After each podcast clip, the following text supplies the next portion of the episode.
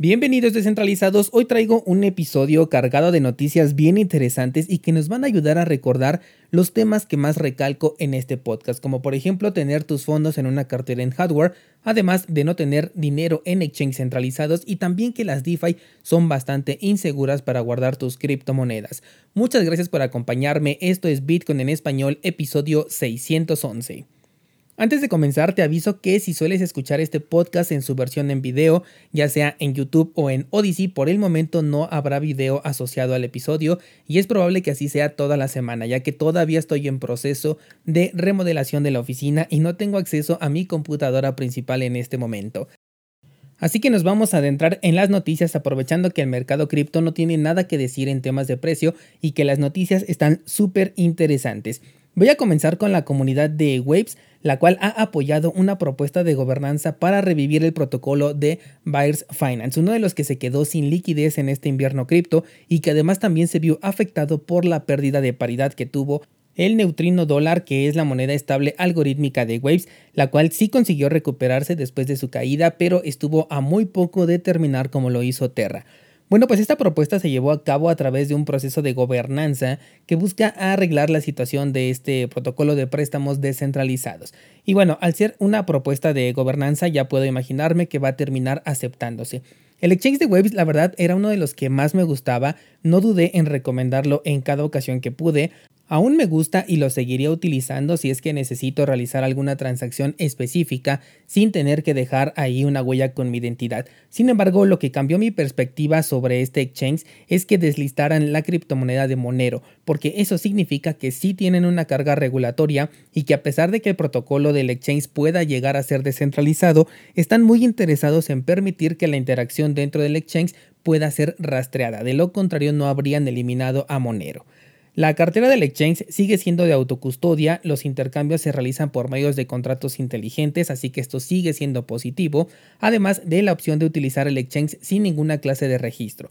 Pero bueno, quisiera encontrar yo un exchange similar para eh, utilizar en lugar del de, de, Waves y por el momento creo que están muy enfocados en hacer intercambios tipo Uniswap, pero ya nos hace falta uno que sea tipo Waves, que sí sea descentralizado en su totalidad y digo que nos hace mucha falta sobre todo por la siguiente nota que te voy a compartir y pasemos directamente a ella. Y es que resulta que el CEO de Binance ha dicho que varios gobiernos le han solicitado separar los listados comerciales de las criptomonedas por países, a lo que este personaje dijo que era una pésima idea porque esto abriría el mercado a manipulaciones.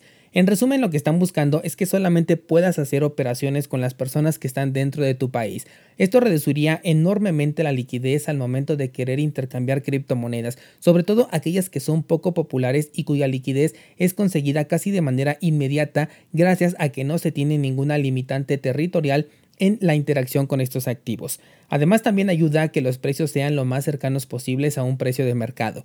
Al segmentar la actividad, algunas criptomonedas tendrían una clase de spread provocada por la falta de liquidez y se prestaría para realizar operaciones de arbitraje que seguramente serían aprovechadas e incluso incentivadas. No creo que la medida se lleve a cabo, sin embargo, si es que así fuera, es por ello que dije al principio de esta nota que necesitamos más desarrollos como el de Waves Exchange que nos permita tener acceso descentralizado a un libro de órdenes con gráficos y con las opciones que son más reconocidas en un mercado de valores en donde no tengamos esta clase de regulaciones. Espero que pronto tengamos nuevos desarrollos de este tipo y que ya no se centren únicamente en aquellos tipo Uniswap porque creo que en este momento ya tenemos desarrollos de sobra en prácticamente todas las cadenas. Pero eso no es todo con Binance y es que además han sacado su primer token de identificación personal el cual será entregado a las personas que pasaron por el proceso de Know Your Customer dentro de la plataforma y se dice que van a ser utilizados para otros fines, como por ejemplo la entrega de airdrops. Estos tokens conocidos como Soulbound provienen de una idea propuesta por Vitalik Buterin como unos tokens de identificación que serían intransferibles y no comerciales. Estamos hablando de una clase de token completamente diferente a los que conocemos hoy en día. Parece que la idea le gustó a Binance y pretende agregarlo a su plataforma como entrada para la popular Web 3.0, ya que el camino que en teoría está marcando esta Web 3 es que te puedas autenticar con una cartera o en este caso con tu propio token de identidad.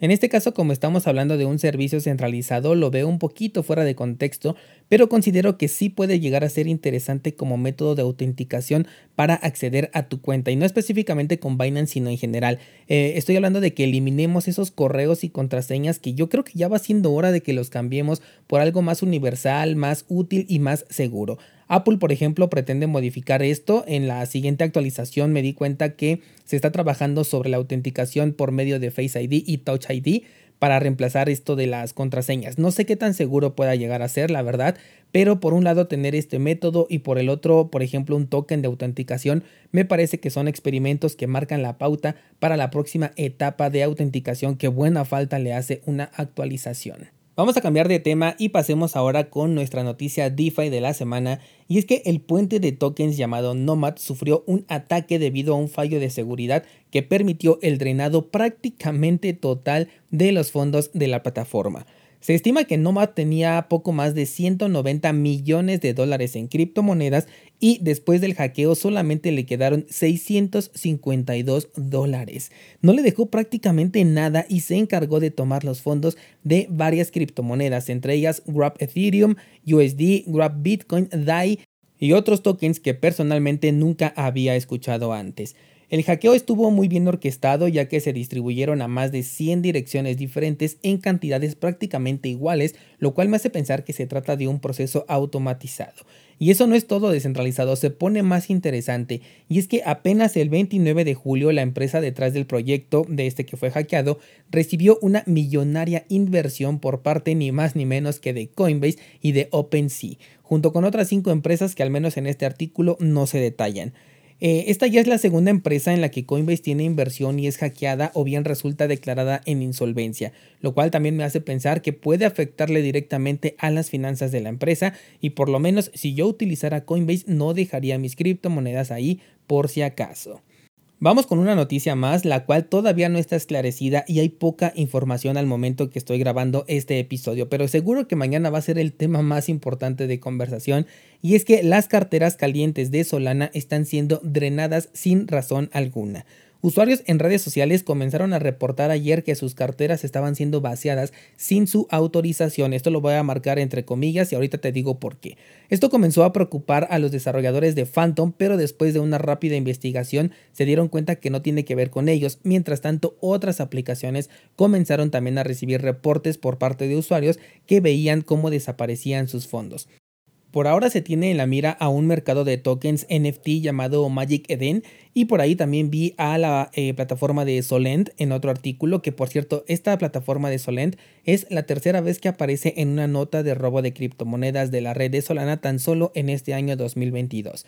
Pero bueno, continuamos. Hace un momento dije que los fondos eh, estaban desapareciendo de las carteras de los usuarios sin su autorización y esto lo marqué entre comillas. ¿Por qué? Porque esto no es realmente de esta manera. Se están investigando a los protocolos DeFi porque a través de la autorización para la interacción con criptomonedas es como seguramente se concedieron los permisos en estas carteras calientes que están siendo vulneradas. ¿Por qué? Porque cada vez que realizas una conexión con una aplicación descentralizada, llámese un exchange o un servicio de préstamos DeFi, lo que sea, pero que te pida utilizar una de estas carteras tipo Metamask, siempre te va a pedir firmar una autorización y es aquí donde esta autorización puede contener en su código el permiso para mover la totalidad de fondos de los usuarios y como normalmente no se lee esta autorización sino que simplemente se le da aceptar, es ahí donde ocurren estos problemas. Al momento que estoy grabando este episodio todavía no había mucha información al respecto, casi todo lo tuve que leer en artículos en inglés, que es donde ya se estaba corriendo la noticia, pero todos coinciden en no tener todavía una respuesta sobre qué fue lo que detonó este ataque dirigido. Al momento se han robado más de 500 mil dólares en tokens de Solana, 1.5 millones de tokens SPL y más de un millón de tokens NXDF, que la verdad estos no los conozco, y han sido vulneradas, ojo a esto, más de 8000 carteras de la red de Solana. Esto es un evento sin precedentes.